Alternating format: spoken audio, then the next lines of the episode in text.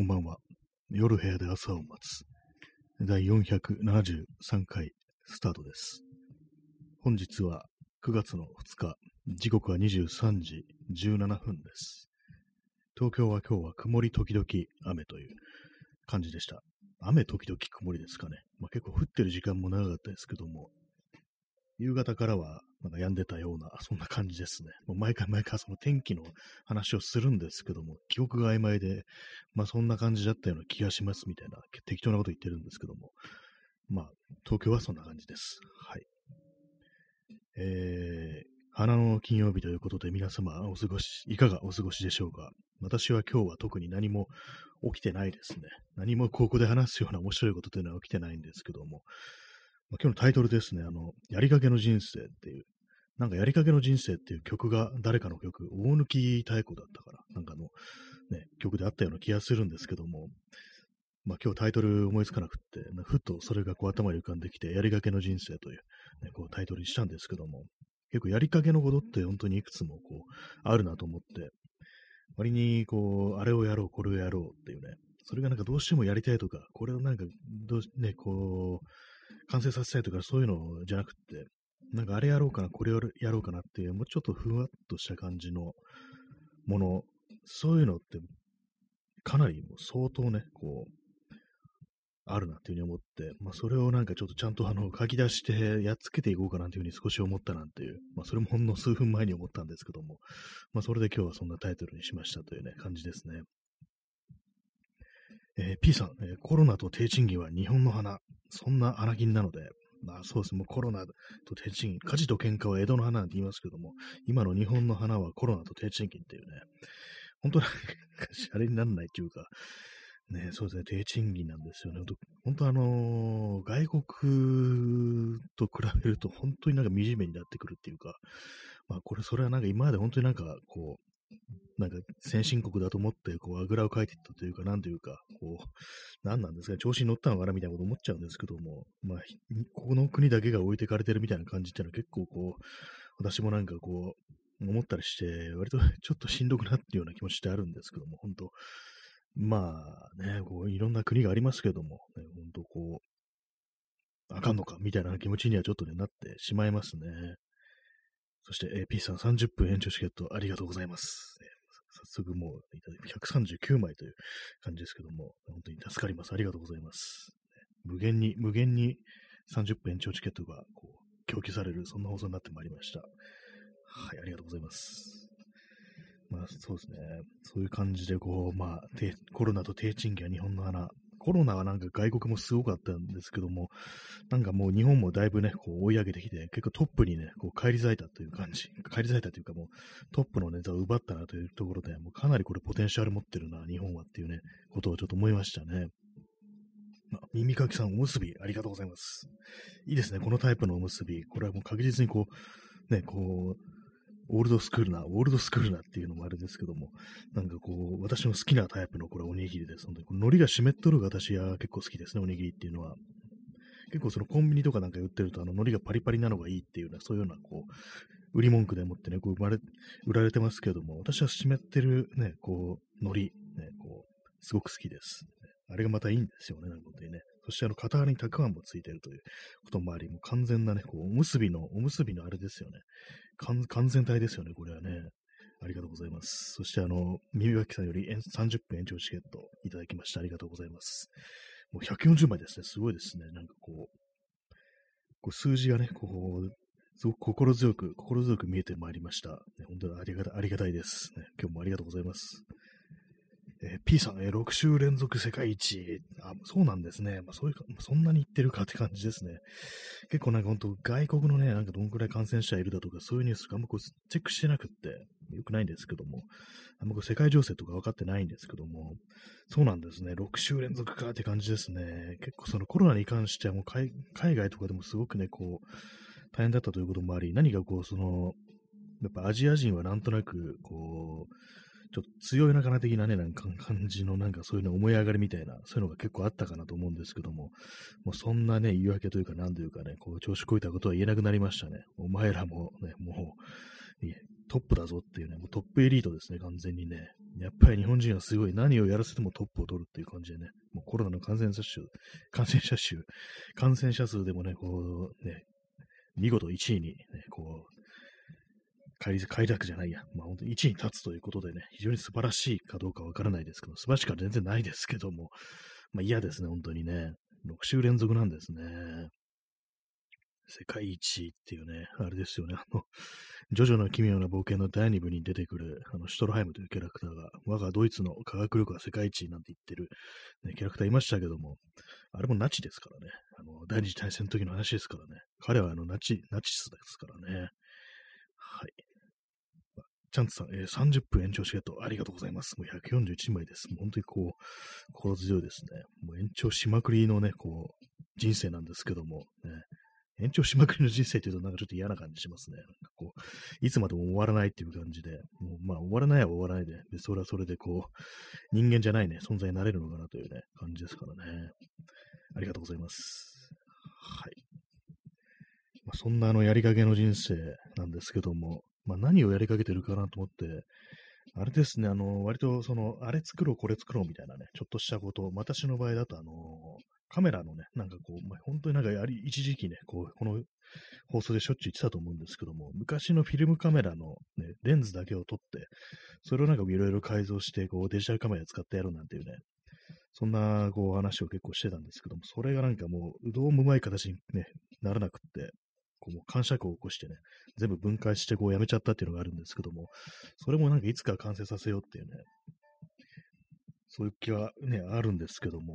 本当になんか今残骸というか、なんていうか、ばらしたね、こう、部品とかがなんか、かだらに積んであるんですけども、それもなんとかしたいっていうのと、あとあれですね、あのー、バッグにバッグにこう絵を描きたいっていう、絵じゃなくてもいいんですけど、なんか模様みたいなものをね、こう自分でなんか絵の具とかで、アクリル絵の具とかでなんか描いてみたいななんてことを思って、何年ぐらいで7年ぐらい経ってる気がするんですよ。ちょっと怖くなりましたけども、そんな経ってるかって感じで。結構ね、私の愛用してるでっかいメッセンジャーバッグで、それのなんかちょうどあの、フラップ部分にね、なんかこう、かけそうなね、スペースがあるんで、なんかそこにこう、ペイントするっていうね、これなんか結構その、その手のね、こう、カスタム事例みたいなので、そこに絵を描いてるっていうね、人が結構いるんですよね。なんかその感じでちょっとやりたいな、みたいなこと思ってたりしたんですけども、ね、全然こう手をつけられずという感じで、まあ、絵をね、描かない人間なんで、あんま、ちょっとハードルが高いなとは思うんですけども、それもなんかいつかやろうと思って、育成層という感じですね、本当にね。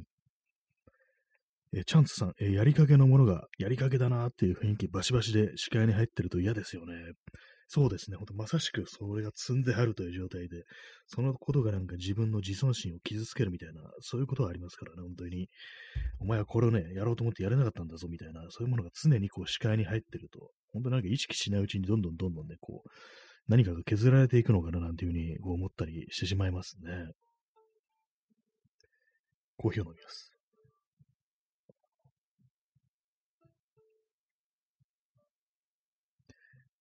ね、そうですね、本当にやりかけのもの、他にやりかけのものというと、私の場合は、まあ、部屋を見渡しているんですけども、あんま、あんまないですね。そのカメラのあれがね、ほんと一番目に入るところに置いてあって、まあ、あとはあれですね、その、まあ、形のないものも結構あるんでね、あれをやる、これをやる。それこそあの、ジンを作るだとか、まあそういうものをね、こ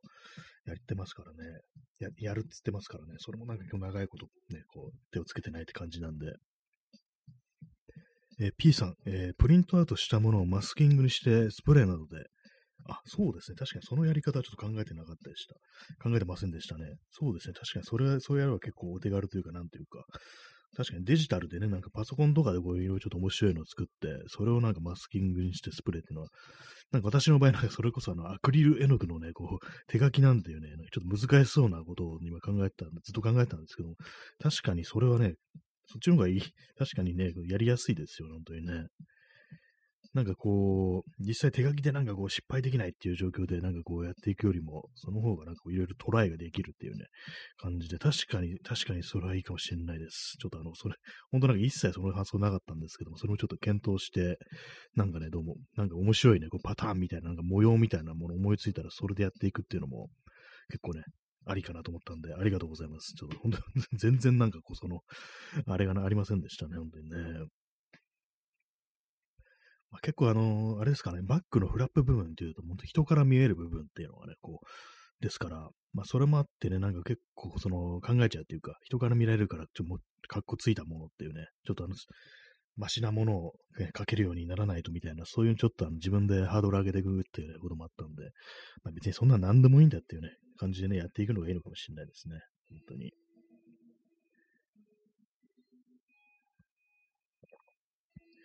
あ、そんなね、そんなわけで、ちょっと今日は皆様のやりかけにしてることをね、こう、募集したいと思います。なんか募集するって久々ですね。なんか前にあの、大人になってから起こした感触の話なんてね、そういうのを 募集したことありますけども、そういうの結構いろんなね、こう、ネタをいただきましたけども、今回はあの、やりかけにしてることっていうね、そういうのをみんなでこう持ち寄って、まあ、なんか少しでもその終わらせる手助けというか、背中を押すというか、まあそういうものにね、こう、一助になればなんていうね、ことをちょっと思うんですけども、まあ、私の場合はまあそれかなっていう感じなんですけども、えまあ、あとあれですね、昨日なんかあの自分のホームページ、ね、あえてホームページと言いますけども、それをなんかこう、めちゃくちゃになってたのをちょっと手手直ししたというね、まあ、完成させたわけじゃないんですけども、なんかこう、ちゃんと見れるようにっていうね、感じのことを、ちょっと手をつけたんで、まあ、それ、そういうね、なんかあの、パソコンで行う作業とかも結構ありますよね。なんか、あれやろう、これやろう。あれですね、あの、私、あの、この放送のね、あの、 Discord サーバーっていうのがあるんですけども、それのですね、それの、に、こう、安倍晋、いや、あの、新安倍蔵と、新安倍蔵とね、私が、こう、宇宙を漂流する羽目になってなんか、そういうなんていうんですかね、こう、最初あのラジオドラマだったはずなんですけども、そのラジオドラマやろうっつった2週間後ぐらいに当人があの、殺されてしまうというね、そういう事件が起きたんで、さすがにそれはちょっとと思ってま、その Discord のね、でちょっとこっそりやろうかなみたいなね、なんかそんなこと思ってんで、そのネタもね、あの、ちょっとね、あの、さっき書いたりしてましたね。大してそんなあの、あれでもないんですけども、いつもツイッターでね、なんかなんとなくこう、つぶやくようなことのね、延長なんですけども、それをですね、こう、や、やろうなんていうね、気持ちがありますね。えー、P さん、えー、デニムベストをカスタムして、ライダースの上につけ、着ようと思って、メルカリでブクマだけしてやりかけ、ああ、なるほど。これは あれですね。デミニベストは現物がないんですね。ブクマだけしてってことは多分それを購入してないということですから、結構またあの段階がね、いろいろありますね。まあ、これやりかけのことをね、手をつけるっていうのは、やっぱりあの、一気に最後まで行こうっていうのが難しいわけですから、これはですね、おそらくその購入をするということをね、こう、やれば結構進むんじゃないかなと思います。あと、ま、季節的にね、これからですからね、これから、このね、秋冬になんか間に合わせようみたいな、こう感じでね、こう、やると、か、なんか行うと、なんか結構進むんじゃないかなというふうに思います。ね、そうですよね。まあ、ライダースの上にデニムベスト。まあ、本当真冬の、真冬だとちょっと厳しいですかね。ちょっとあの、それだけで寒いって感じないそうなんで、本当になんかこう、まあ、バイクとか乗ると、まあ、本当なんか秋とかで、秋がいいの、いいんですかね。その秋に、ま、間に合わせるという気持ちで、こう、ね、とりあえず、あの、買う、買うことだけしてみるっていうね、そんな風にするといいかもしれないですね。まあ、デニムベスト、まあ、G ジャンを買って、袖をカットオフしてっていう感じですかね。で、まあ、背中になんかこう、いろいろやったりとか、まあ、あの、なんか貼り付けたりだとか、まあ、刺繍だとかね、まあ、そういうことをしたりだっていうね、それこそあの、ステンシルで何かこう、ペイントなんていうのも、まあ、あと、メタルの人だと病とかをね、こうつけたりするんでしょうか。よくわからないですけども。まあね、なんかそういう感じでこう、ね、とりあえず一歩踏み出すということで、まあ、買うっていうのが、こう、もしかしたらいいんじゃないかななんていうふうにふと思ったりしましたけども、まあそこから先ですね、まあ結構あの終わらせるというのは難しいですけども、まあそのここだわりがあればあるほど難しいですからね、本当に。こう私もなんかいろいろこう物をいじったりだとか作ろうとするときに、こう出来上がりがどうもなんかしょぼいってなると、本当なんか萎えちゃって、本当本当はなんか完全もうきっちりした形でなんか綺麗なものを作りたいのに、こんなものし、こんなものしかできないんだっていうのがちょっと見えてくると、嫌になってね、こう全部こう、ばらしちゃったりするっていうのがまああるんでね。それもまあ、まあでもそういうのもあれなんですよね。基本的に、まあ、一切手をつけないより、完成させられないということが分かっただけでも、あの、前進なのかなというふうに思ったりして、まあ、やってできなかった、ね、何かやろうとしてできなかったというふうになっても、それをやっても自分にできないということが分かったというね、ことで、まあそれでなんかまあ、それはそれであの、進んでるんだよっていうね、そんな考え方もありますからね。え P さん、えー、布にイラストを転写して安全ピンで止めるというところまで考えてやりかけ。まあいいですね。それはあの、いろいろ安全ピンで止めるんであればいろいろ変えられますからね。自分の好きなイラストに変えられるっていう、まあそれがあり、まあ結構段階としては、まずそのメルカリでね、こう、ブクマしたそのね、商品を買う、買って、あと布ですよね。布、布、どういう布を選ぶかっていうのと、あとどういうイラストをね、こう、選ぶのか、そしてどうやって転写するのかっていうね、そういうことですよね。そして安全ピはどんな、まあ、安全ピって言ったら、まあ、普通の、ね、あんまこう種類はないですけども、まあ、安全ピ安全ピですね。まあ、そこまでですよね。そうですよね。それがなんかこう、やっぱりなんか自分の頭の中でこういうのがいいっていうのがなんかあんまりこうはっきりとしたね形で、まあそのイラストとかですね、まあその何のイラストを選ぶとか、とかそういうのがはっきりしてないと結構その前の段階で止まっちゃうっていうのがまあまあありがちなことなんで、まあどどうなんですかね。これはまあやっぱりこう、これあのイラストさえ決まれば、イラストとか布がさえ決まれば結構スイスイと進むんじゃないかなっていうようなことは思うんですけれども、ね、どうな、どうですかね、これはね。コーヒーを飲みます。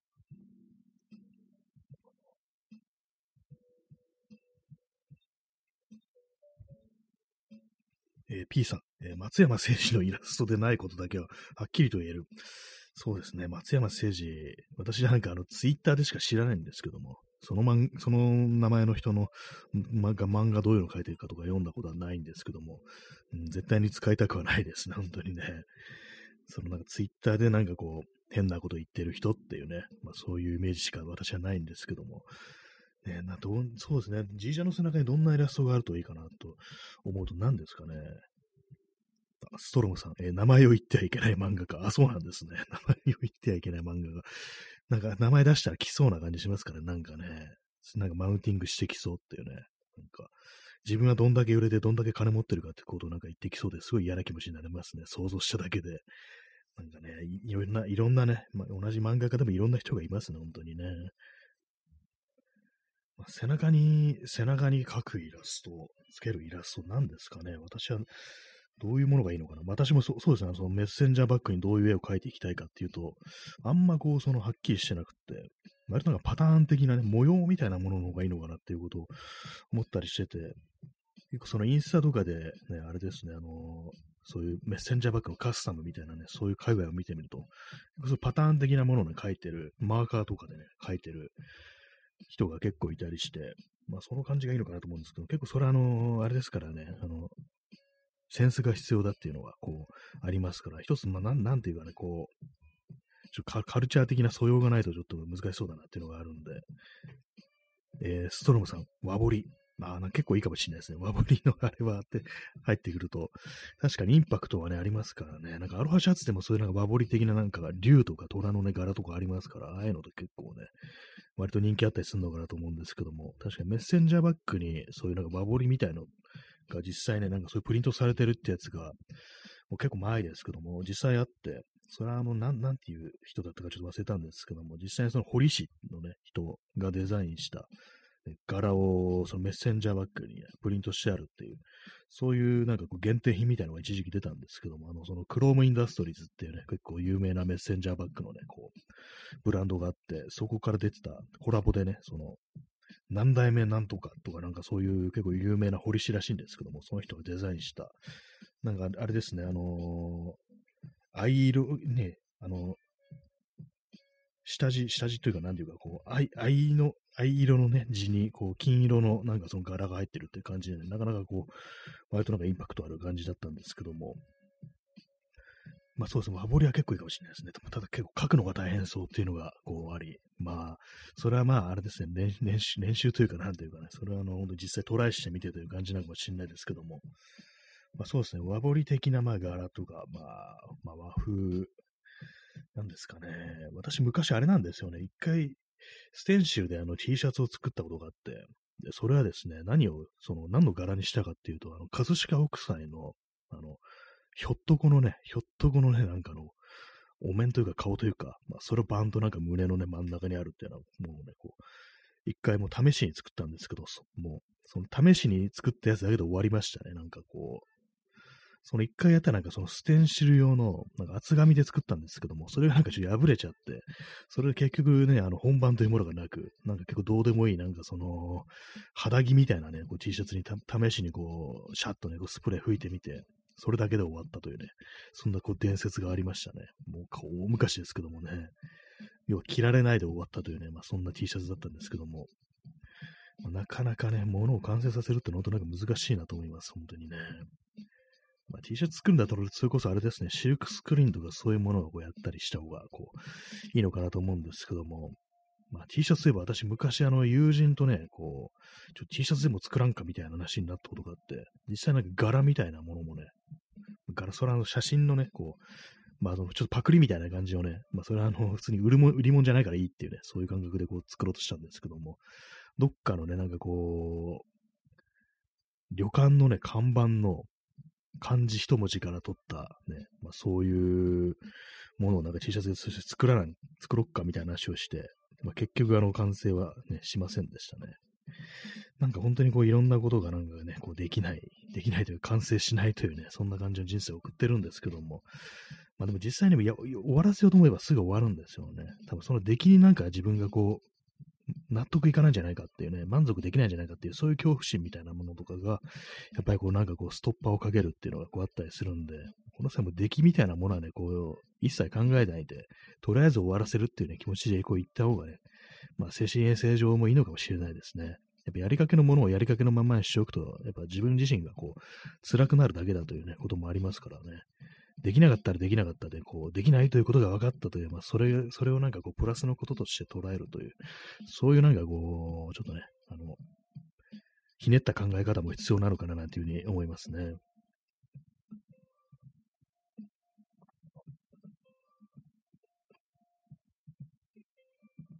と、あれですね、あの、キーボードが今、あの、出してあるんですけども、いつもあのね、あの、これあの、鍵盤のキーボードですね。音が出る楽器のキーボード。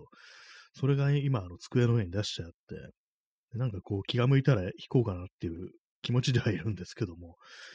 いつもう埃をかぶってるというか、なんというか、普通になんかあの、その上になんか物が置いてあって、一切手がつけられてないという感じですね。いつもあの、クローゼットにね、立ててしまってあるんですけども、まあ、普通に横置きにしてるんで、まあ、ただただ、こう邪魔なだけの物体という感じになってるんですけども、もはやむっすら埃をかぶってきてしまってますね。これもなんかね、ちょっと、まあ、別に自分がやりたい、弾きたいと思わなければね、弾かないんですけども、ね、なんかちょっと手をつけた方がいいなっていう感じじゃいますね。せっかくあるしっていうね。えー、耳かきさん、えー、とりあえず作ってみると、出来がまあまあでも意外に愛着が湧いたりします。ああ、結構そういうとこね、ありそうですね。確かにね。まあそんなにまあ満足はできないけども、でも使えるし、みたいなね。やっぱそばにこう自分の作ったものがあるっていうのは結構その、なんかいいなっていうね、それこそ愛着が湧くなんていう、そういうことも確かにこう、ありそうですね。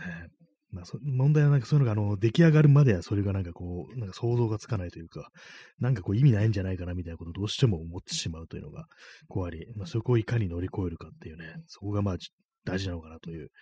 なんかね、もう本当にこう、そんなに売り物じゃないんだからっていうね、まあ、たとえ売り物だったとしても、ね、永遠にこねくり回してるわけにいかないから、どっかの時点でね、まあ、こう、これで終わりだ、完成だっていうね、のが来ますからね、なんか本当になんかこう、永遠にね、こう、なんかでもいますよね、あの、ミュージシャン動画でも、本当なんかちょっとあの、や、やばくなっちゃった人が、あの、ずっと同じアルバムをなんのなんかいろんな解釈で、こう、なんかよくわかんないですけど、マスタリングだとかそういうものをなんかひたすらやり直してるっていう、そういうこともあるなんてね、話を聞いたことがあるんですけども、これ、なんか今もやってるのかどうかわからないですけども、あの、イギリスにあの、ザ・ラーズというね、こうバンドがあって、まだやってるんですかね。これは結構私全然リアルタイムで死は全然こう知らないぐらいのね、時代の人なんですけども、最初の1枚ね、アルバム、最初に1枚アルバムを出して、それが非常に素晴らしい出来だったらしいんですけども、でもその後にね、こう、なんかこう、その、ボーカル兼作曲家の人がなんかちょっとあの精神的なバランスを崩して、延々そのファーストアルバムをなんかこういじり続けてるなんていうこう話をね、聞いたんですけども、まあ、どうしてるんですかね、なんかね、こう、まあなんか別にあの、ね、こう表に出てないというわけではなく、あれなんですけども、もうそのバンドとしてのなんかこう、そのアルバムみたいなとか新作みたいな全然こう、一つも出してないみたいな感じではあるらしいっていうことをなんかうっすらとね、こう知ってるんですけども、まあなんかそんな感じで完成ね、まあその場合はね、一回完成はしたんですけども、それを延々維持続けるというね、ことですよね。まあな、なんというかこうね、こう、終わらせるというのもなかなか難しいなっていうね、ことは思いますね、本当にね。本当の終わりってなんか自分の命が終わる時しかね、こうやってこないというね、まあ、感じになっちゃいますけども、まあでも芸術家はなんかそういうのが結構ありそうですよね。ずっとなんかこう、まあ、いろんな作品を残していたとしても、このね、この作品だけはどうしてもなんかこういろいろこう、まだなんか手を加えたいとかいうのがあって、それこそ亡くなるまでずっとなんかこう未完のまま終わるってこと結構なんかね、そういう話を聞いたりするんで、まあ、どうしてもその芸術家というのはそういうものがどうしてもね、作品一つぐらいはあるっていうね、ことかもしれないですね。えー、耳かきさん、えー、大人になると、とりあえず空き地に箱を置いて、そこに立って歌うという、ジャイアンの行動力に簡単させられます。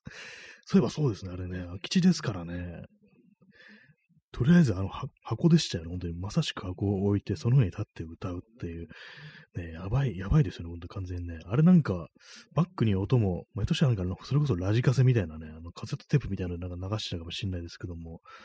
まあ、ほんとそれだけですからね、本当ミニマルな構成で、なんか自分のね、こう歌声だけでなんかこう、ね、観客を苦しませるというね、すごい異形なしとけてるなと思うんですけども、そうですよね、あの行動力、ね、お前来ないとひどいぞっつってね、脅してまでね、あの、客を呼ぶというね、暴力に訴えてまで客を呼ぶという、非常にやばいね、こう、子供ですけども、確かにあの行動力というのはっていうね、あれがなんか無理やり呼ばなくってね、でもう少し歌が上手かったりしたら、あの、非常に人気者になったかもしれないですけども、えー、今んとこ苦しめてるだけだというね、感じにはなってますけども、まあでも本人がね、こうやりたいって言うんであればね、あれはもう正解なんだっていうね、まあ、ことですからね、それで自分を満足させられてるということですから、一番ね、こう、まあ、尊い形なのかもしれないですね。えー、ストロムさん、えー、ジャイアンの国葬。お亡くなりにね、こうなってね、もう、悲惨なことに、ね、こうなりそうですね。なんかね、あの、あの歌声、録音したの歌声が流れるということですからね、ジャイアンの国葬。まあ、今、まさにこうジャイアンみたいなね、こう人物がこう、ね、国葬されそうになってるということでね、あれも一体どうなるんでしょうかっていうね。えー、チャンツさん、えー、わらわらということでね、ジャイアンの国葬に対してね、爆笑という 感じですけども、本当にそうですね、ジャイアンのね、行動力、ね、そして、そんなジャイアンの国葬ということでね、ジャイアンもいつかはね、いつかはね、こう命を落としますからね、命を落とすっったらあれですけども、いつか亡くなりますからね、本当にね。えー、お姉さん、ボエーって、そうですね、あの、ジャイアンの歌声すべて、あの、ボエーってね、表現されてますからね。ひたすらあの、声量というか、なんというか、あのね、あれでまあ圧倒する感じなんですかね。やっぱりあの、本当なんかぶ、あれですからね、下手、下手なのがきついというより、なんか本当になんか物理的になんか苦しめてる感じですからね。本当に鼓膜とか脳に来るっていうタイプなんでしょうね。何かこう人間のこう精神とか以上に、それだけでなく、本当なんか体にもなんかダメージ来るみたいな、まあ、ある意味人間兵器的なね、ことがあるかもしれないですね、ジャイアンの場合はね。えー、ストロムさん、霊界から来ないとひどいぞ。霊 もう死んでもそれっていうね、かなり怖いですけども、ね、来ないとひどい。霊界に行くってお前も、お前も死ねよっていうね、ことですからね、要は、ね、あれですよね、昔のそれこそあのね、邪馬台国とかあのあの時代じゃないですけどもね、偉いものにね、天皇とか死んだらなんかあの一緒に埋められてしまう人がいるっていうね、本当に殺されるようなもんですからね、要は殺されてるわけですからね、お前巡巡視しろよっていうことでね、まあそういうのなんか昭和になってもやってるね、人間がいましたけども、ね、自分のなんかね、こう、妻子をなんかね、殺したなんていうね、なんかそんな人物がいましたけども、天皇がね、こういう、あれの時にね、なんかそういう恐ろしい話もありますけども、ね、一体何なのかというね、感じですね。え、ピンス、P さん、え、うん、うんこくそ、うんこくさそうってね、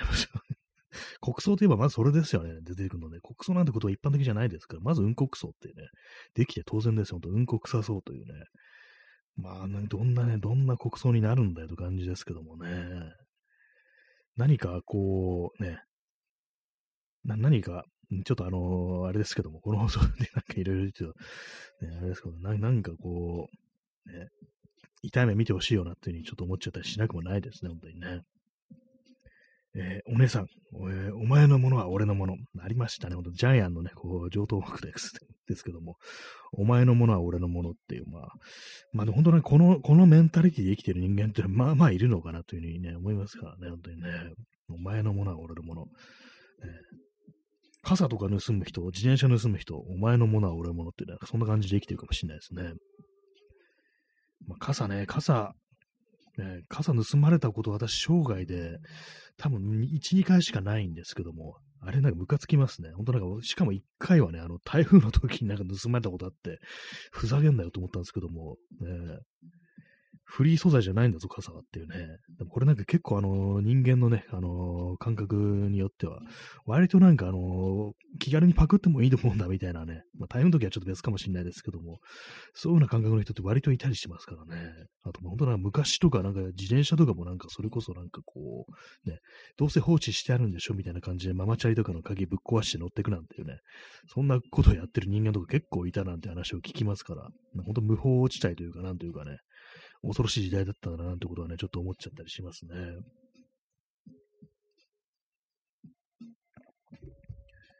はい。えー、えー、ストロムさん、えー、銭湯で高級時計を盗まれる方がまだ理由として納得できるか。いましたね、なんかそんなことやってるね、なんかね、大学教授でしたっけどかな、その政権にもね、今の政府にも近い立場にいる人がなんかそんなことをやってたような気がするんですけども、ね、なんか名前のある人がね、銭湯で高級時計を盗む。また理由としてはまだ納得できる。確かにそうですね。傘盗まれるよりなんかこう、まあ高級時計だとね、高級時計だとなんかこれなんかパクって自分で使うか売るかするかみたいな感じで理由というものは見えてきますけども、傘みたいなね、なんか感じで、ね、どうしてもその濡れるの嫌だったり、こう、あれなのっていうね、そういうことありますからね、濡れるの嫌だったりすんのかなみたいなね、そこまでかみたいなこと思うんですけども、まあ、高級時計の方は、まあ、結構理由としては結構強いですからね。えー、P さん、えー、陽一。何度か陽一って人ですね。なんかね。ま、これ事実ですから、ここで名前普通に出しても、特にあの、訴えられるとかそういうのはなさそうですけども。てか、あのね、ツイッターとかだと、お前時計パクったろとか、普通になんかリプライとか飛ばされてるようなね、こう、人物ですけども、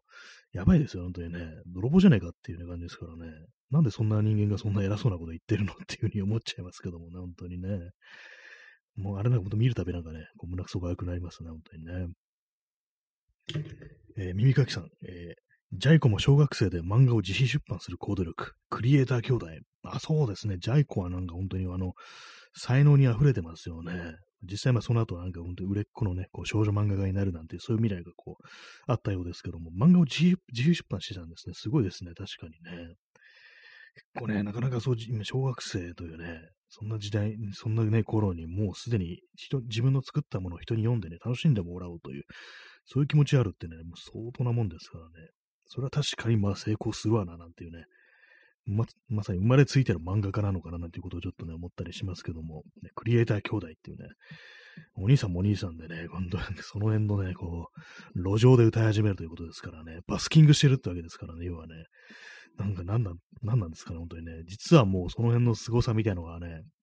結構今更ね、思われてきますけども、あんまりこう漫画の中ではただの迷惑行為みたいなね、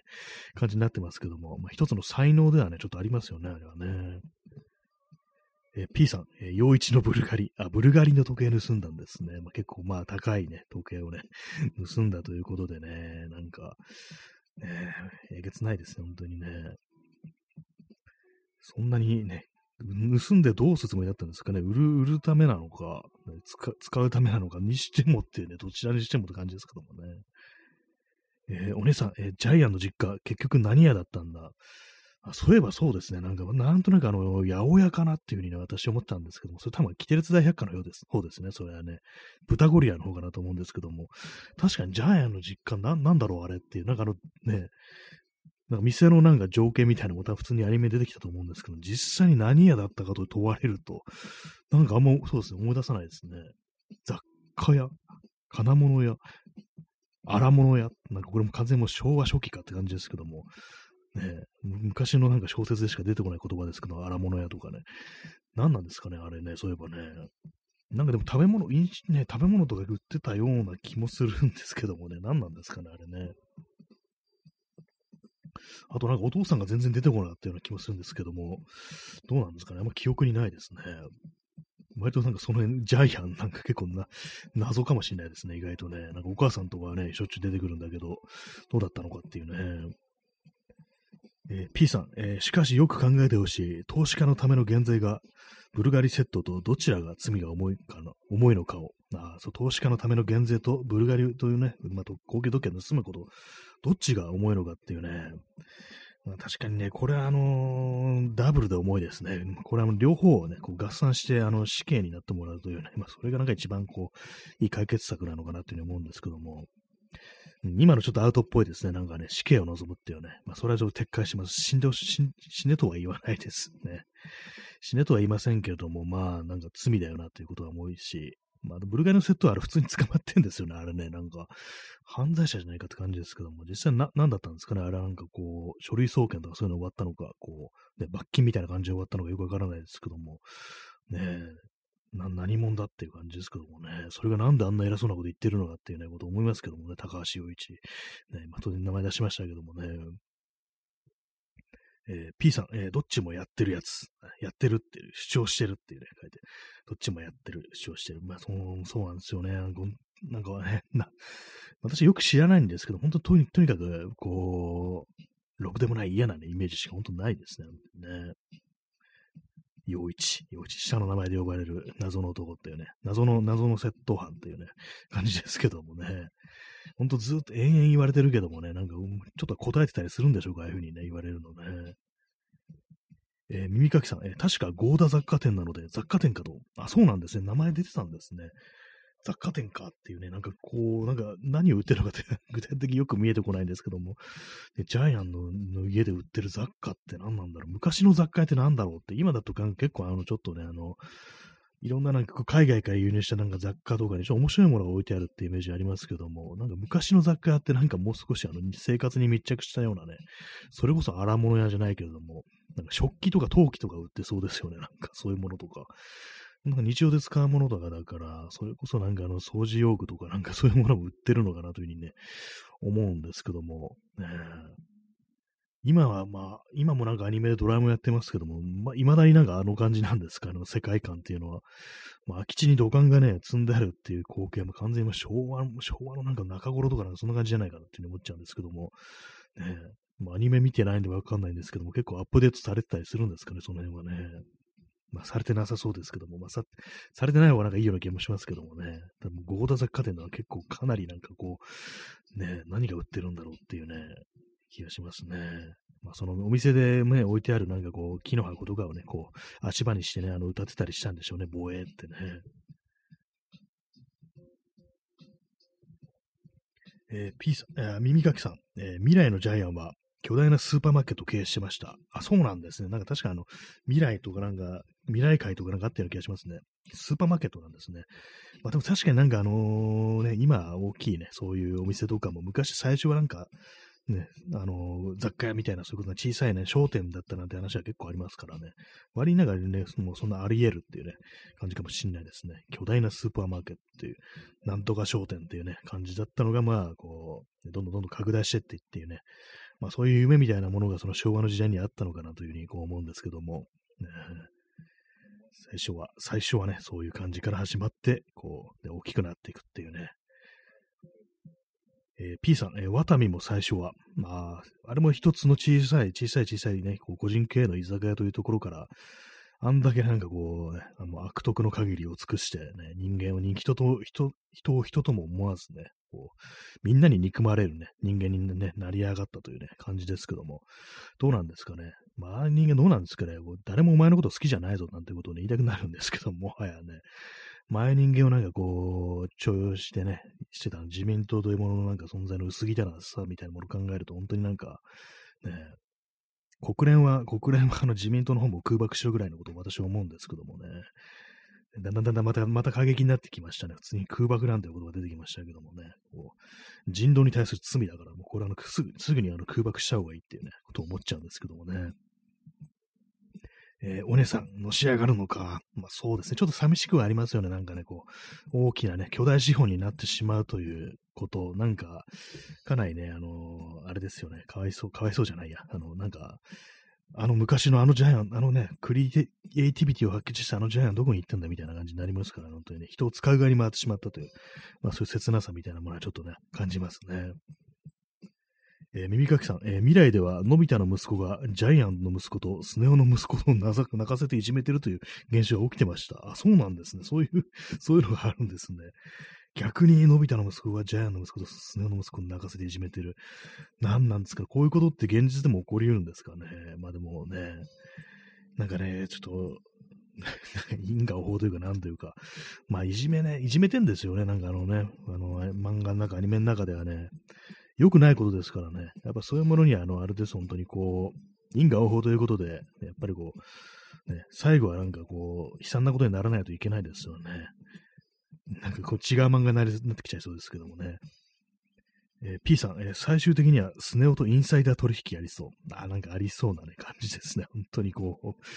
う、ねなんか嫌なね、嫌な、ね、人間がの集まりになるっていう、まあこういうことって、まああの、ね、子供の頃はああだったけども、ね、まあ、大人になったら、ね、本当になんかこう、嫌な人間として仕上がりましたみたいなことってのは、まあ、現実によくあるのかもしれないですけども、ね、誰だって最初は子供だった。昔はなんかね、こう、赤ん坊だった頃はそんな邪悪な存在じゃなかったはずだというね、ことで、まあ、それが成長の過程においてなんかいろんな悪いものを取り込んで、怪物になるというね、まあそういうことも、ね、あるというね、感じかもしれないですね。え、耳かきさん、え、ジャイアンの息子が泣いてると、ジャイアンが男のくせに情けないと、まあ、そういうシーンがあるんですね。昔はなんかほんとあれだけね、もう、のび太のことをいじめ抜いてたのに、ね、自分の息子は逆にこう、のび太の息子にいじめられてということでね、男のくせに情けないという、何なんですかね、なんかこう、ま、未だに目もそうなんですね。こう、男のくせにというものに縛られた人間であるということでね、苦しみは永遠に続くのだっていうね、ことを思っちゃいますけども、何なんですかね、本当にね。えー、P さん、えー、出来すぎが経済学者だとしたら、過去、風情のルフで儲かるジャイアンのスーパー。あ、なんかもう結構もう、かなりあれですね、邪悪な人間のね、集まりになってきますね、ドラえもんの世界がね、本当にね。これはなんかもうあれです、本当にこう、ね、ドラえもんにね、なんかそういう道を踏み外したというふうに判断されて、なんか最終的に、こう全員なんかあの存在を抹消されるみたいな、なんかそんなね、終わり方もあるかもしれないですね。これはなかったことにして、もう一回ループを初めからやり直すぞっていうね、これなんか違う、違う作品になっちゃってますけども、まあ、そんな感じでね、なんかこう、またもうさらに、さらにあのね、こう、ドラえもんが過去に行ってなんていうね、そんなことに、ね、なるかもしれないですね。ね耳かきさん、えー、スネ夫 YouTuber 向いてそう。あ、そうですね。成金をなんかアピールするっていうのは確かにその YouTuber 向きっていうかね、なんかその、いかに自分がなんかいい暮らしをしてるかとか、高いものを身につけてるとか、そういうのをアピールするっていうのであればね、それは確かにあの YouTuber っぽいなというふうに思います。セルフ暴走っていうんですかね、あれの、ヒップホップのね、言葉ですけども、なんかそういうのをね、こう、やりそうだからなんか向いてるっていうね、感じありますけども、ラッパーには向いてなさそうですけどもね、YouTuber には、YouTuber 結構いけんじゃないかみたいなこと思いますけども、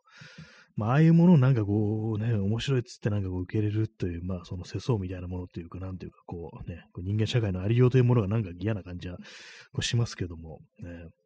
ぱりこうあれです、本当にこう、ね、空爆しなきゃダメですね。まあ、空爆、空爆っていう戦争のね、あれを例えに出すのもあれなんですけども、本当に。神の裁きが下った方がいいのかななんていうことをたまに思ってしまいますね。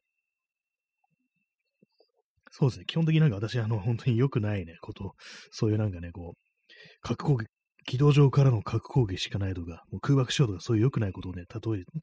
戦争みたいなね、ことをなんかこう、ね、戦争の参加みたいなことを例えに出してしまうんですけども、要はあれですよね。神の裁きだみたいなね、感じのことですからね。普通に神の裁きって言えばいいのかもしれないですね。ジャッジメントですね。えー、お姉さん、えー、スネちゃまチャンネル。あ、もう結構ストレートにそれでね、結構あの、スネちゃまというね、名前がね、もうキャッチーかもしれないですね。スネ夫という名前の、ね、こう、成金が、ね、金持ちのね、こう、金持ちがなんか、スネちゃまというね、こう、名前を出して、こうやってるというところでね、ひたすらまあその金を使うことによって何かこう面白い、面白さを出していくっていうね、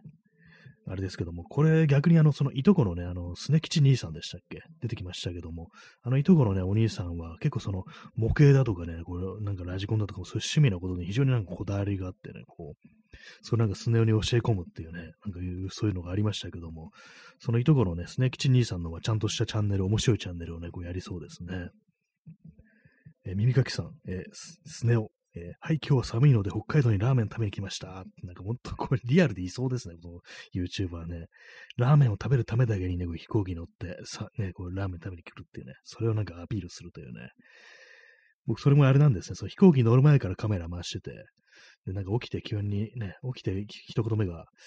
あなんかラーメン食いてえな、とかなんか言って、そっからなんかね、こう空港に向かってみたいなね、感じのことをね、こう、どんどんどんどんね、こう、カメラで追っていって、で、まあ最終的にこうラーメン屋に入って、今日はサーミンドで北海道にラーメン食べに来ましたっていうね、そういうのがなんかこう、目に浮かんできますけれども、本当にね、あの、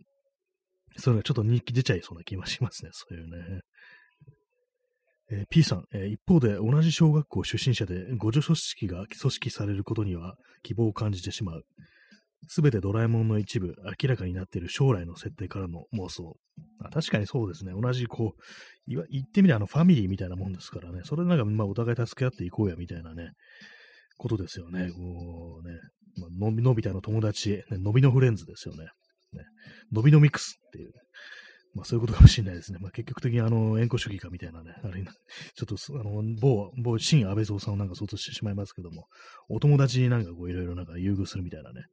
まあそれだとちょっとあれなんですけど、普通にあのなんか同じね、こう地元の互助組織、互助組織、言いにくいですね。互助組織っていうね、こう、感じのことはなんか別にあってもいいのかなみたいなね、なんかそういうことはまあ思いますね。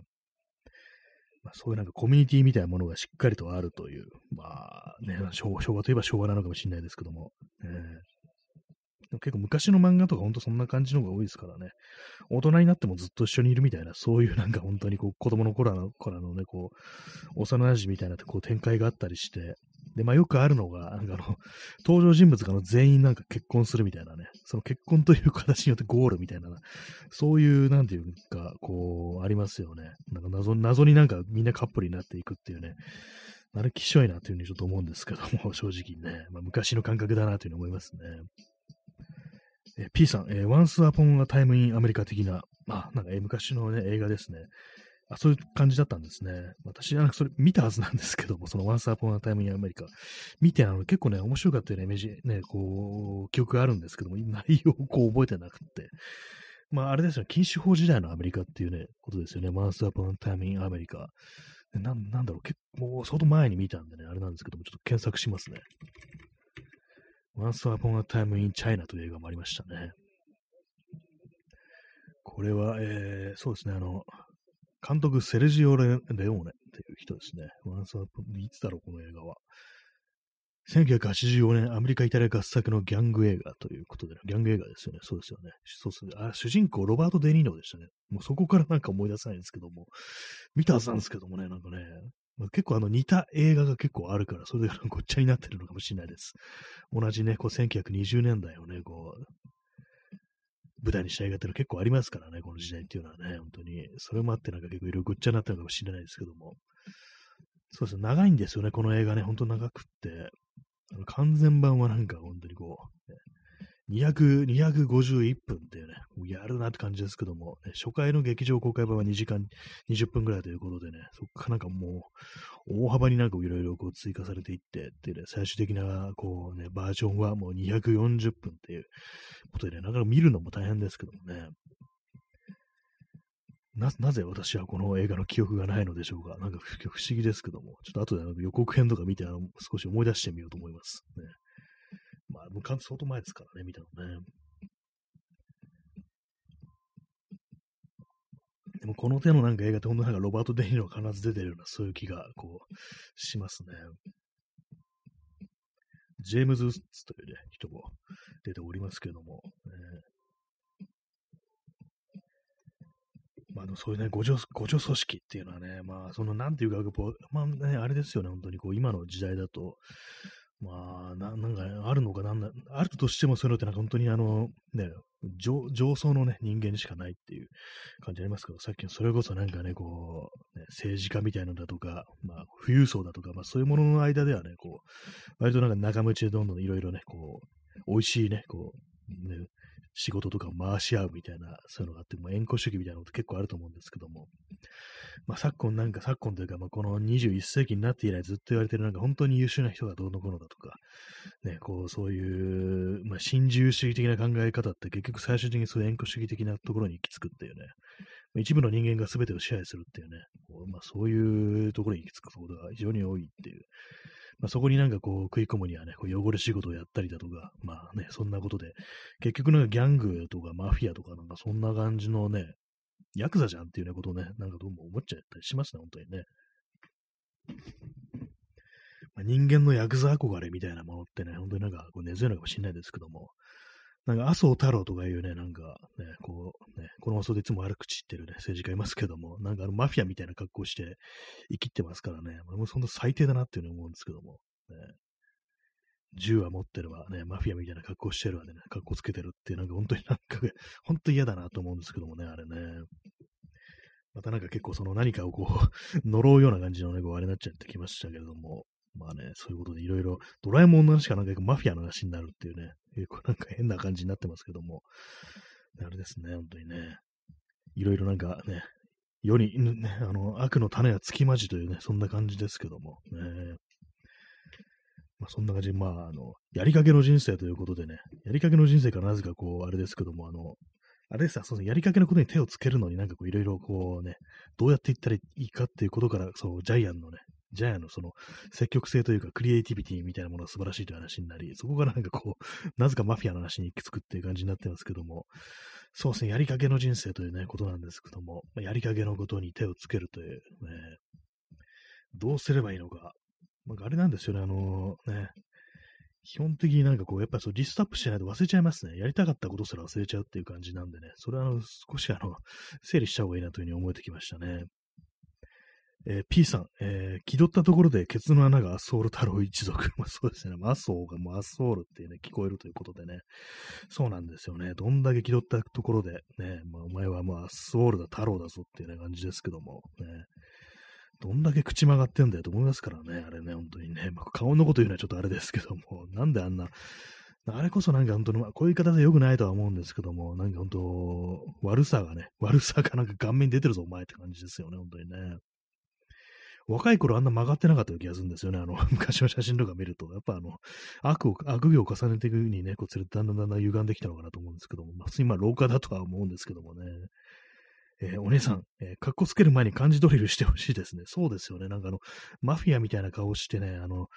ね、煩雑をなんか頻繁って読んでるっていうね、これ全然意味違うじゃんっていうね、普通のなんかまあまあ、ただの漢字の間違いだったらそれはあるなって感じですけども、頻繁とね、煩雑それ、二つのね、言葉の意味全然違うからっていうね、ことがありましたからね。これあのー、誰が、それ、ね、誰が言ってたかっていうと、あの伊集院光というね、非常に有名なあの、ラジオパーソナリティの方がいますけども、なんか他の溝を溝湯って呼ぶのはいいんだけど、あの、頻繁を煩雑って間違えるのって、元意味の意味は全然違ってくるから、あれまずいよね、みたいなことなんかラジオで結構ね、昔の放送で言ってたことをね、覚えてるんですけども、確かにそうだなっていうね、頻繁と煩雑って元のね、その文章の意味が変わってくるから、それは本当大いに問題あるぞっていうね、ことは思いますね、本当にね。お姉さん WWW ということで、草、草いただきました。ね、そうですよ、本当に。ね、もうケツなのはソウルだということでね。えー、P さん、えー、どんだけ落盤事故で人を死に追いやってるかって、まあ、そうですね、あの九州でしたの、なんか、小倉とか、まあ、あのね、福岡とか、炭鉱の会社のなんか一族っていうね、ことらしいですからね。なんか昔、あの、リリー・フランキーがね、あの、小倉とかの出身あの辺りの出身で、よくなんかあのね、よくあの選挙の看板で、麻生なんとかと何がしというね、そういう、まあ、選挙候補みたいに出てて、まあ、選挙時期になるとそういうポスターがられるんですけども、それをよくなんか、冒険とかで芝居てたなんていうね、な話をどっかでしてたような気がするんですけども、本当まあ子供にとったらなんかいい的だからバシンバシンってなんか冒険とかでね、その選挙ポスターみたいなのぶったたいてたみたいな話をね、どっかでしてましたね。えー、お姉さん、ね、ボケカス、ね、そして、あのね、泣き笑いの絵文字ありがとうございます。そう、ほんとそうですね。頻繁と煩雑かよって感じですからね、なんか結構ね、いろいろありましたけども、ね、ななんでそういう間違いをするのかな的なね、一般的になんかそういう政治家とかなんか非常にこう勉強してるとか、なんていうか、まあ、あの、まあ、学歴とかもね、非常になんか高いなんていうね、そんないいね、大学に入ったりなんていうね、学習大学でしたっけ？なんだっけ、お前の出た大学よ。学習院か？それで頻繁も読めねえのかよってね、まあ、これは麻生風になんか言うと、そういう感じになると思うんですけどもね、この感じで本人に向かってこうね、言ってみたらどういう反応するんですかね。今、お前の真似してよ。口曲げて言ってんだよ。お前頻繁も読めねえんだってな。とかなんかそういう風に言ったら、一体本人はどういうね、リアクション取るのかって感じですけども、その前なんか SP みたいなのがなんかね、普通にこちらを銃撃してきそうなんでね、なんかそういうこと言う機会もないですけども、ね、なんか麻生のモノマネちょっと癖になるところありますね。なんか本当に、あんな喋り方、ね、本当のあの口のね、曲がった喋り方はね、ねお姉さん、え口が曲がって一回転しそう。もうもう完全にもうなんかもう顔面があの、あれですね、もう歪んでる感じになりそうです、本当にね。あの喋り方と、あの、口の周り方って結構一致してるような感じがあって、ずっとあれ、あの喋り方してると、本当口が曲がってくるっていうのはね、確かにあるかもしれないですね。癖ついてくるかもしれないですね。あの、土葬を聞かせたすぎたがゆえに、あの、変なね、あの、悪憧れのね、こう喋り方をしてるうちに、あの、本当に口まで曲がってきたっていうね、その可能性はちょっとありそうですね、なんかね。なんかあの、ね、口の筋肉の使い方の癖みたいなものもしかしたら出てるのかななんていうふうにこう思ったりしますね。まあでもとはいえ、なんかああいう喋り方もなんか本当になんかね、喋りの内容がなんか正しいことをして、言ってる人だったら、なんかベランメ口調だけどこの人いいこと言うな、みたいな感じでね、あの、好意的に見れるのかもしれないですけども、言ってることがめちゃくちゃなんで、なんかそのね、喋り方とか、まあ口の曲がりというものもなんか本当にこう、醜い点としてね、もうチャームポイントの逆ですよね。 ugly point になっちゃってるっていうね、感じですね。まあ、まあ、こう見た目のこと言うのは良くないんですけど、やっぱりね、そういうことで、ね、考えちゃったりしますね。はい、ね。そして、まあ、この時間になるとね、こう、曲が止まるという感じなんで、また再生しますけども、ね、相変わらずプレイリストをいじってないというね、感じですけども。え、P さん、えー、 asshole は設置してるスナイパー小屋、なんか、やってそうですよね。なんか自分のなんか 建物敷地になんかあの、スナイパー小屋ね、こう設置してそうですよね。監視小屋とかね、ありますからね、よくね、あのね、戦争中とかなんかこう、櫓みたいなの立って、その上からスナイパーがこう、ね、監視してるっていうね、ああいうのはありそうですよね。強制収容所とかなんかああいうのありますからね。脱走するね、人を見つけたら撃つっていうね。好きそう、そういうの好きそうですよね。なんかね、一回ぐらいやってたりしてんじゃないかな、みたいなね。一生でいいから人間狩りやってみたかったんだよ。とかなんかそういうこと言ってきそうなね、感じですけども、ここの放送なんか本当になんかね、目の敵にしてますね、なんかね。あ、そう、あ、そうだね。本当なんかもう いろいろ、まあいろいろね、目の敵にしてる人物は本当いろいろいますけどもね。もう積極的になんかそういうことを言っていく放送だものですから、いきなりもう聞きに来た人がなんかこういう話してるとびっくりしたかもしれないですね。な、なんだこの、なんだこの政治的な放送だみたいなね、こう、人によっちゃなんだこのテロリストの放送みたいなことをね、思われそうですけども、私あの、私はね、そんなアソアッソール太郎さんと違って銃を持ったりしてませんからね、そんなね、実際にライフルを撃つなんてことはしてないのでね、本当にね。えー、P さん、えー、そうやって磨くオリンピック出場のためのスキル。まあそうですよね。ほんと実際ね、ほんとこう、オリンピック出てますからね、オリンピック出れたのはもうほんとなんかお金持ちだから、弾丸をね、こう、好きなだけ使えるから、上達するから、ね、こう、出れたなんで、そういう説もありますけども、ね。何、何、どうやってね、こうね、そう、スキルを磨いたのかなってことはちょっと気になったりしますね。ももしかしたら動く的とか打ってたらしないだろうな、みたいなね。本当にこう、ちょっとあの侮辱罪でなんか訴えるのがちょっと怖くなってきたんですけども、まあね、そんなことどうしても考えちゃいますよね。まあでも本当戦後間もない頃ってなんか銃がその辺とかほっぽり出してありそうですからね。あの、裸足の弦とかで、あのね、こう、登場人物のね、こう、竜太っていうね、少年がなんかこう、日本軍のね、こう放置したなんか拳銃とかを、ね、手に入れたりしてましたからね、普通にね。弾丸とかも手に入るんかいって感じでしたけども、ね。